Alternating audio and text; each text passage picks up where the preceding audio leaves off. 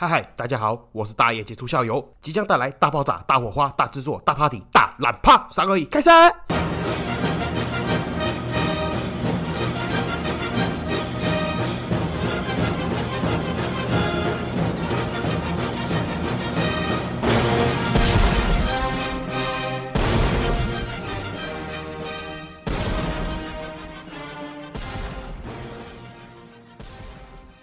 嗨嗨，这里是社会观察日记，我是大一技术校友，欢迎回来。好，今天的内容主要就是接续上一集的那个银楼老板不会告诉你的十件事 Part Two。好，在这个之前呢，我先分享两件事情，我觉得蛮好笑的啊。第一呢是前一阵子哦，刚好休假，因为你也知道，其实有家庭有小孩的人，他休假大部分也是去就是吃个饭，跟小朋友或是出去玩嘛，大部分都是亲子行程啊。真的要像以前结婚前生小孩前去，比如说唱歌啦、看电影，那个都比。比较困难，毕竟我们小孩还小，所以我记得我们那天去外面晃了一圈之后，到了一间还蛮有名的连锁餐厅，那个日式的回转寿司，然后还蛮有名的，但是我就不要讲哪间，因为等一下发生事情还蛮莫名其妙的，干我怕会讲到出事情。那当然，因为这间餐厅还蛮有名的，所以其实也不是什么菜单问题啦，环境用餐也都很棒，出菜也没有问题，速度也很快，也很贴心，所有的用餐体验都还不错。直到我儿子拉屎，他大爆射，然后。然后我老婆就带着他去清洗啦，然后换尿布之类的。那那间餐厅还蛮特殊的是，他把那个育婴室跟他的那个残障厕所是合而为一，就是一间两个用途。然后我就说奇怪的，那我老婆带去换尿布，我就继续吃嘛，因为我顾女儿，她顾儿子。十几分钟后想说，哎啊，这么长，一般换尿布有要换那么久吗？到底是发生什么事情？我就跟我女儿讲说，啊，Q Q，我们先去厕所找下妈妈，看她有没有需要帮忙的地方，是不是晨晨怎么了？然后我们就咚咚咚跑去厕所。然后我就敲敲门，打开我就看到我老婆干超堵然，她火超大，我就问她说啊是发生什么事情？你怎么可以用那么久？她就跟我讲说干不知道哪个低能儿设计他妈残障厕所育婴室怎么会去设计感应式的洗手台嘞？她就形容给我听，因为儿子大爆射嘛，然后她就很怕那个东西去沾到尿布台，也不好意思，或者是说也担心沾到自己的衣服，沾到小孩子的衣服，所以她就把它抱起来，凌空抱了，然后她就把小朋友要抓去洗手台洗屁股，但是嘞，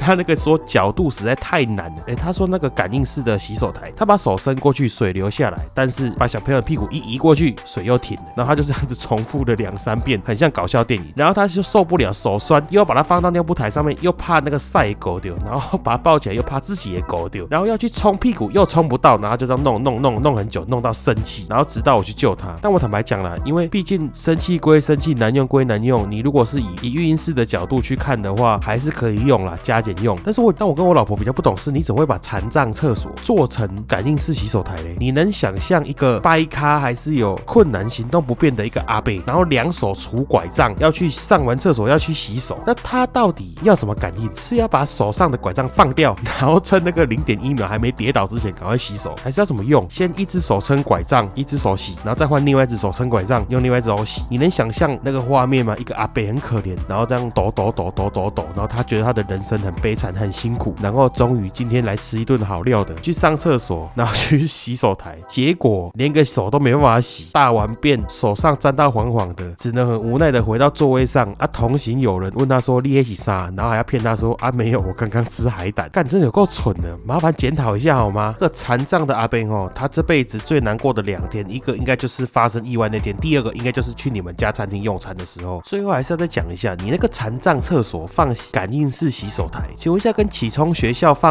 下课钟声，还是盲人学校写黑板有什么两样？你们看看见惊哎！好，这个就是第一个要分享的故事。那第二个故事呢，也是发生在前一阵子。那天呢，是一个女生的客人，她胖胖的，她进来要选购一个戒指，她选了一个固定围的戒指，但是那个尺寸明显的就她放不进去，不是她的 size。那我也不知道她怎么想的，她就强迫硬要是把它戴进去她的手上，戴了很久戴不进去，然后她反而还生气了，问我说这个东西怎么那么烂，怎么会戴不进去？那当然我们也是只能跟她解释说啊，这个东西它可能它的设计啊比较不适合这样子使用。那我希望她也可以听得懂，那显然她是听不太懂，然后她就很生气的就转身走了啊。后来我也很无奈，然后我们店小姐在旁边笑，然后我就问我们店员说，我刚刚那样讲话会很失礼吗？那个店小姐说其实也不会。那所以我就心里在想，是不是我当下应该跟她讲，应该拿一个杯子给她，然后请她倒水，然后等水满出来了之后跟她讲说，那这样子还有办法继续倒水吗？那此时这个女性徒他就问我说：“那大师，我悟了，是不是说我的心事太杂，没办法悟透红尘呢？”那我就会回答说：“不，这位信徒，因为你实在太胖了，你的肉就跟那个水一样都溢出来了，怎么进得去呢？”我干你娘鸡掰！我就觉得很莫名其妙啊！哎，其实我也是个胖子，而且我比他还胖，但是我不知道大家有没有那段经验，就是在国中的时候，男生呢就很不敢去那种看起来很屌很帅的理发厅，或者是不敢进去那种潮店，然后觉得说干自己丑丑丑挫挫的，然后还穿那个妈妈的衣服，然后进去那种店就觉得我干好屌哦，鸡巴，我干那个鞋子好帅哦，然后看那个店员都酷酷的，也不太跟你讲话，啊，你就会不好意思。我跟你讲，尤其是胖子，我们胖子啊进去那种衣服选购店，真的，我跟你讲，真的都很不好意思问说这个衣服我穿不穿得下，还是问说这个衣服有没有 size，真的都是自己回家做功课，查一下这个牌子到底有没有我们的 size，有我们才敢进去。我跟你讲，认真的，这是我身为一个胖子三十年来的经历，所以我就不太懂，你干怎么有那个这么勇敢的胖子，然后做一件这种蠢事，然后还会怀疑人家东西烂，怎么会带不进去？干你是他妈你没有脑吗？他就固定为圈圈就这么小，你的手就这么大，他怎么塞得下去？你不能想一下吗？好，这就是最近遇到的两件蠢事，那就开始进入今天的话题。银楼老板不会告诉你的十件事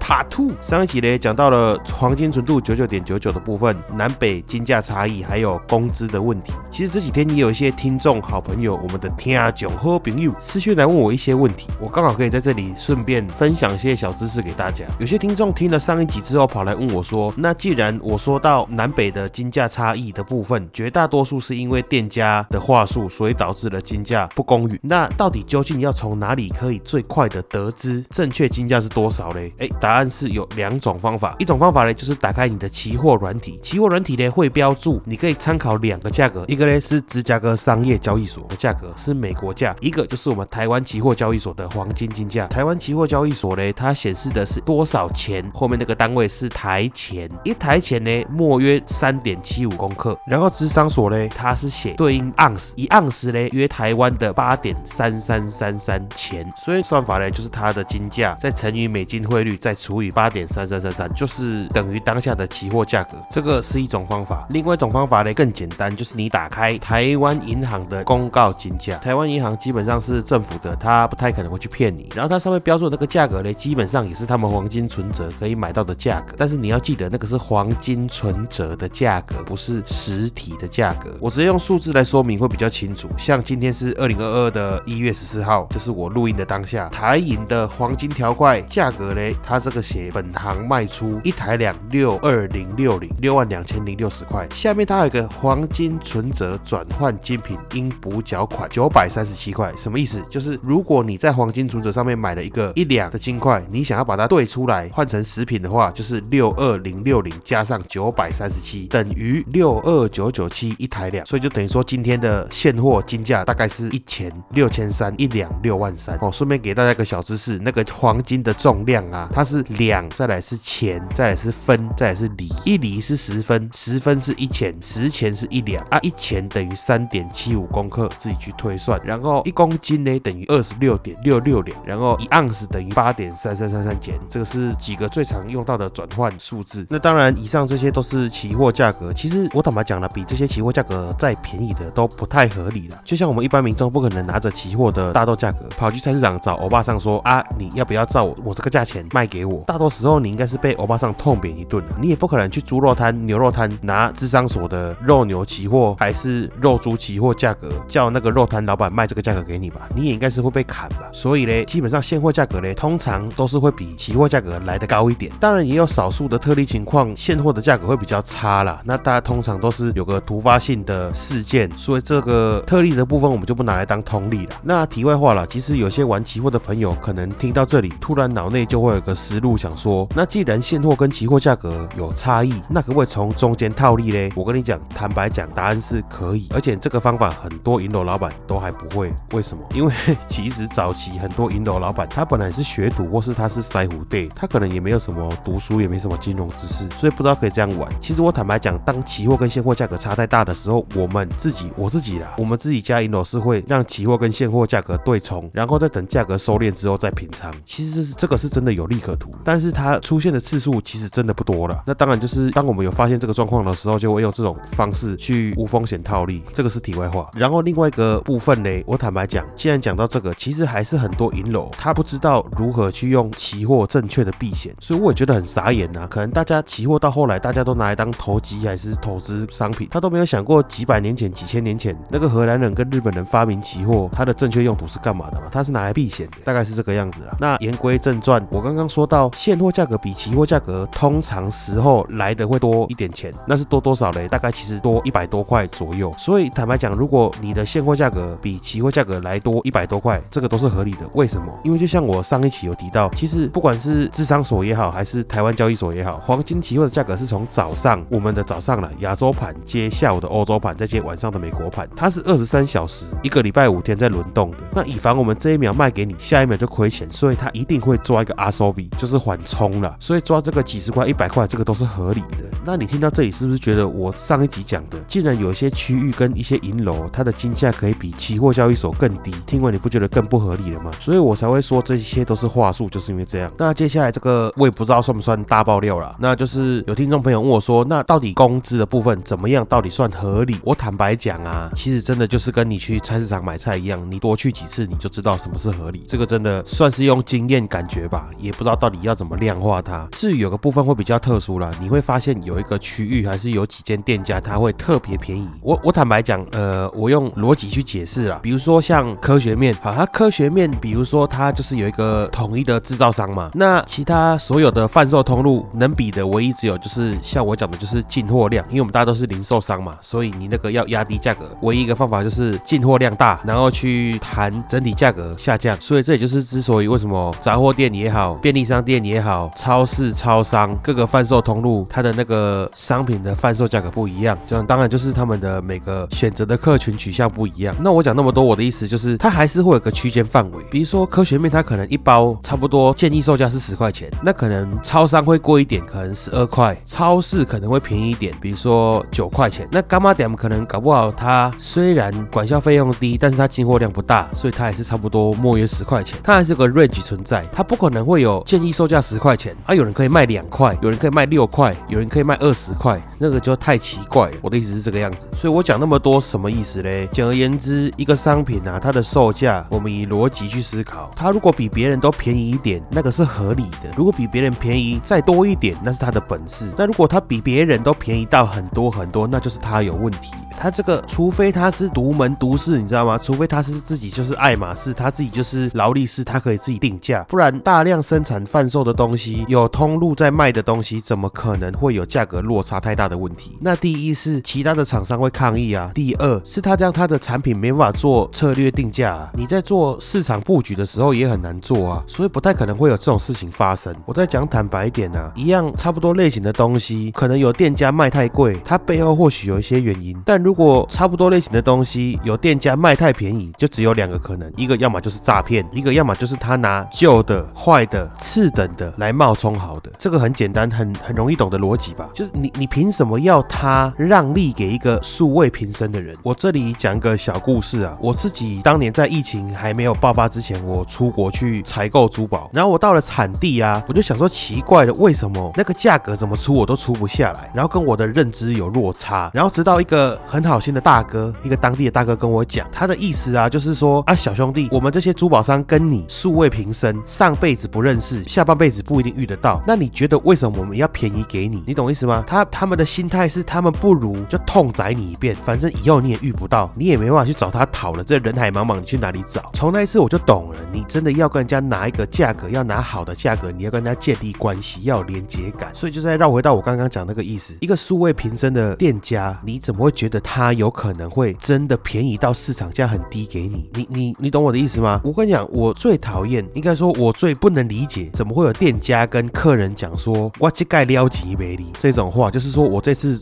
卖给你，我卖亏钱的，我卖赔钱的，你们真的会相信吗？真的有人开店是来做善事的吗？所以我每次在做生意的时候，我都会跟客人很老实讲，我这次做我没有赚钱，但是我有抓一点做缓冲，因为不可能让我做到赔钱，但是前提是你可能要帮我介绍客人，帮我。拉生意，点点点等，我也会很老实的跟对方讲，我绝对不会跟客人讲说，我这次卖给你，我赔钱。我觉得这种鬼话讲出去，真的都不会有人信。那我们接下来就绕回去前面我刚刚讲到的，为什么如果东西太便宜，通常只有两种可能，一种是诈骗，一种是用烂的去冒充好的。先讲诈骗的部分，其实我也不太懂，到底为什么我们我们店家很很常会有客人打电话来问说啊，他在某某某直播某某某网络上面买了一个什么什么东西，你可以帮我看一下这个是假的吗？然后我心里面就讲说，你当初都有这个念头了，你怎么会敢下单？然后我听到他们讲的话，我会觉得更傻眼。他跟我说他在网络上面看到一个四钱的金项链，然后什么店家要倒店了，只卖他八百八十八，我就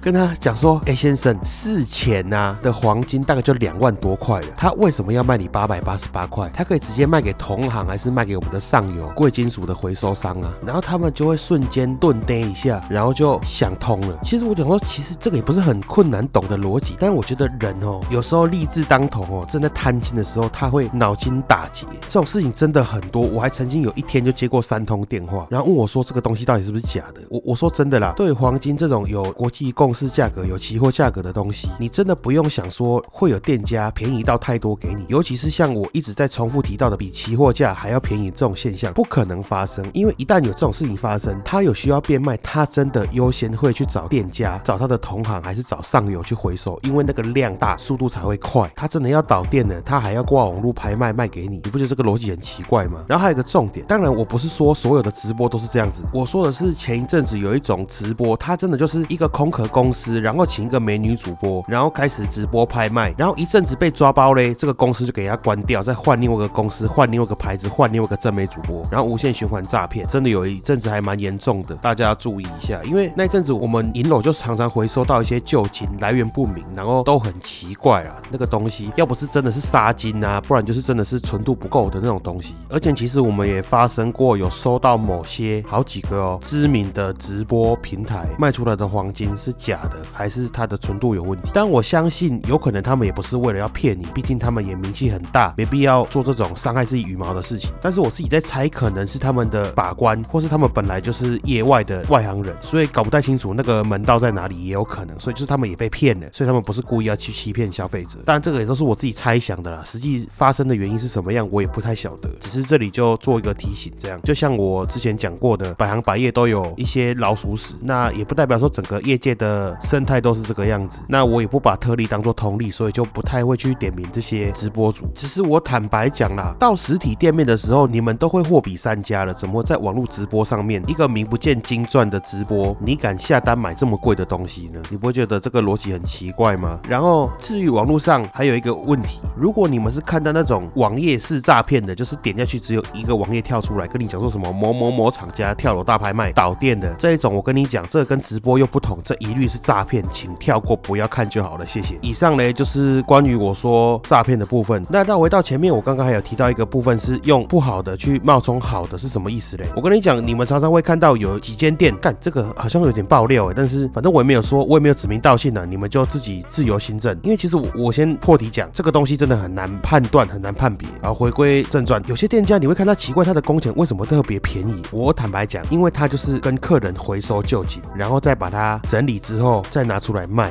还有一个部分是像是比如说客人嘛，他们会把旧金卖回来给银楼，那银楼的旧金呢，当然就是卖回去给上游厂商，或者是请人家熔炼提纯成金条之后，我们再拿去给工厂师傅再制加工。那有一种情况就是这些银楼他反而跑回去上游厂商回收商那边跟他们买其他同行卖回去给他们的旧货。我如果用简单一点的比喻来讲的话，就像是我们跑去资源回收站捡人家不要的东西，再拿出来整理卖，什么意思呢？我举个比较简单的例子来讲，假设今天一钱是六千块，他那个这个是贩售价格是卖给客人一钱六千块，通常回收的价格呢会落差四五百块，就是以六千块来讲的话，回收比如说是五千六百块，那一个一钱的戒指，然后回收的时候因为熔掉要一些损耗，然后我们我们把旧金拿去给师傅帮我们熔炼，你也要给人家坑钢啊，就是你要给人家工钱的，不然谁那么好心帮你提纯，所以会扣掉零点零五的重量，所以假设以一钱来讲的话，我们就是回收九分五厘的部分，然后用九分五厘来去乘以今天的回收价格五千六百块，所以以我这个例子来说的话，零点九五乘以五千六百块的话，就是五千三百二十块，等于说这个一钱的旧戒指，我只跟客人收了五千三百二十块，但是我拿去整理完之后，我可以拿来卖给客人，一钱六千块，再加上工钱。所以坦白讲，他那个工钱的部分，他要多便宜就多便宜，反正他工钱甚至都不要拿，他已经一钱赚了七百块了，他无所谓。那讲到这里，至于说要怎么样分辨这个东西到底是不是二手整理的嘞？很遗憾告诉你，没办法，一般的外行人真的没办法。他的逻辑，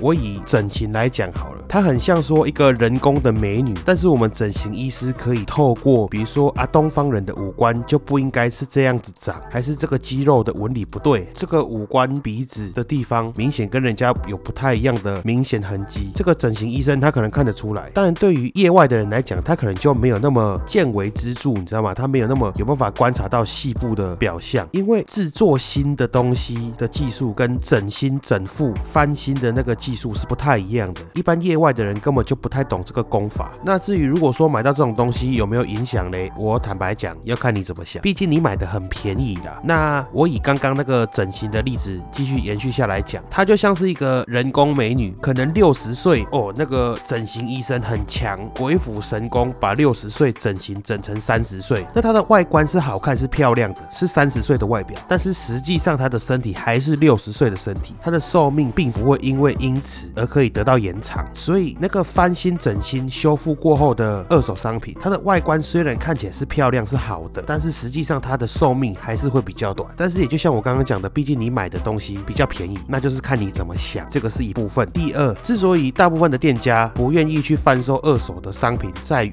会来银楼或是珠宝店买东西的人，大部分就两个作用，一种要么就是自用，要么就是送人嘛。那送人很多的情况下，台湾很多用到黄金也好，用到珠宝的情况也好，通常都是喜事，要么是结婚，要么是送礼，要么是周年，要么是祝寿。但是反过来讲，拿回来来卖的部分呢，我不能说是全部了，有一少部分的客人，坦白讲是已经过世的亡者的长辈遗留下来的东西，啊，也有的是，比如说像离婚的，把钻戒拿回来卖之类点点点等的原因。也毕竟我们华人呐，还是比较会有这种怕积衰的感觉，所以尽量都会去避免这种状况。不然，假设你想想看，你今天你来挑一个婚戒，结果这个婚戒呢是上一组客人他们离婚拿回来卖给我，然后我再卖给你，你如果知道了，你心里不会有疙瘩吗？又或者是说，你来买一个要送给家长六十大寿的黄金戒指，结果这个黄金戒指嘞也是我跟另外一个客人回收的，他的妈妈刚过世遗留下来的遗物，那你不会觉得这样也怪怪的吗？所以我才会说，大部分的店家是不太会去贩售二手商品，但是这个真的也是看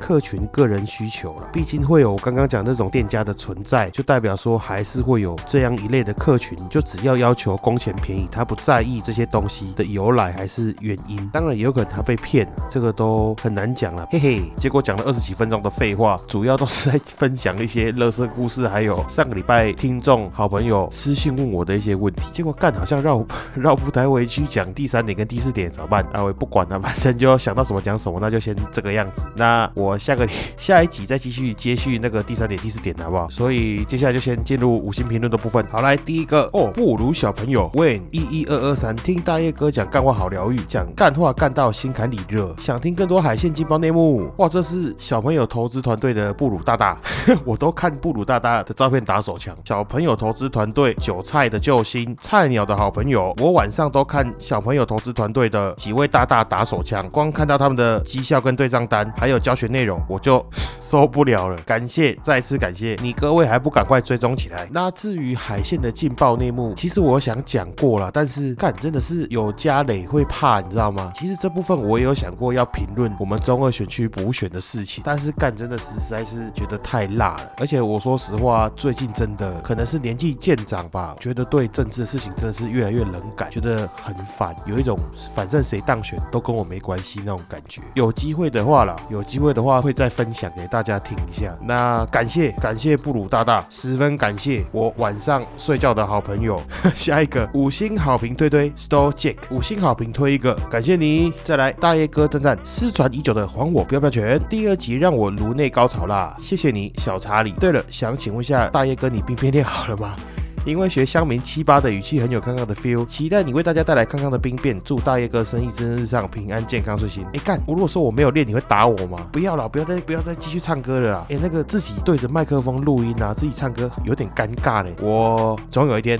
好不好？总有一天会唱给你听。感谢你，下一个群友五星推 Yolo Best，尼加拉瓜的听友真的笑场，这集政治超赞，永远只有二分法，有够没脑。第一次留言献给大叶哥，但刚点一颗星他就跳，他就送出我尴尬，搞懂怎么用，赶快五星推。听完三集只有痛快，排名往前冲。你放心，因为哦那个留言数少的可怜，只有几百条，所以基本上呢只是时间问题，我一个一个都会念得到。哦，感谢你。下一个五星吹捧，次数就台鼓，唱歌还蛮好听的，哎，太神啦！赞赞，多录几集，准备发专辑。哎，其实这样讲有点哈斯卡戏呢。其实我以前有去比过歌唱比赛，而且还有得过名啊，只是真的是太久没练了。你知道那个就是再怎么有天赋的人，也是要透过后天训练的啦。那个真的太久没练哦，那个高音上不去，低音下不去，中音不太稳，真的可怜。而且烟又抽太多。好，感谢你。下一个海线第一建商 Jerdy，好，这个低能儿说哇哇哇哇哇哇哇哇哇，送送送送送送送，啦啦啦啦啦啦啦。好，这个是我自己的一个好朋友海线的建商，那看他的精神状况看起来是不太好的样子，那我们还是感谢他。好，下一个大爷哥最棒 H 二三一八三六零零，自己大爷哥一定要支持一下的，赞，感谢你赞。下一个小朋友的保罗哥缪缪二五，我是小朋友的保罗哥，有大一哥就是五星推爆，没什么好说的，每一集听完都很舒压，语速很对位，还要在一点五倍加快，没错，就是顶到爆。哎，其实我最近的语速有越放越慢的，但是还是保持在我自己觉得还顺耳的那个语速。其实不是要故意讲快，是我本身平常习惯讲话就很快。那我有尝试过放慢语速，其实那种放慢语速不是像那个一般人讲话的那个语速哦。你知道讲话讲快的人放慢语速会很像用录音软体一样，是讲话很快，然后再把它调慢零点七五倍速，听起来会有点喜憨的那种感觉，你知道吗？所以我就尽量有在压速度啊，但是还是保持在自己觉得正常的范围，大概是这样子。感谢你，下一个可以摸看看你的背吗？NB Danny，睡前听你的声音，越听精神越好，不知不觉就湿了。哎干，这个可以摸看看你的背吗？这个你是私底下认识我吗？还是我之前有讲过这个故事有被你看到？这个故事来自于啊，有一次我在我自己家的店面门口扫地，然后就有一个阿伯，一个老阿伯，应该是老 gay 啦，我说实话，然后就过来跟我搭讪，然后我们聊着聊着，他就问我说啊，我大胡子，因为我本身是络腮胡嘛，然后他就问我说，那我的体毛多不多？我就跟他说有，我的体毛其实还蛮多的。然后我也不知道为什么我要顺着他的话跟他聊下去，那他就在反问我说，那我有没有胸毛？我就说还好，我的胸毛不多，但是我背后有很多毛。然后我不夸张，他真的就顺着从我的背摸到我的腰，我真的是第一次当下能体验那种女生被性骚扰的感觉。我我是还好了，我我就是瞬间真的是大脑空白，我就觉得黑人问号，就是所以，我我说我能懂女生被性骚扰的那种感觉是，哎，有时候有些人会讲说啊，你女生被性骚扰，为什么你就不叫，还是你为什么不呐喊啊，叫旁边人救命啊，还是你打电话报警？哎，我跟你讲，那个瞬间，其实你真的是会大脑空白，你真的不知道要干嘛，要怎么做，连我这种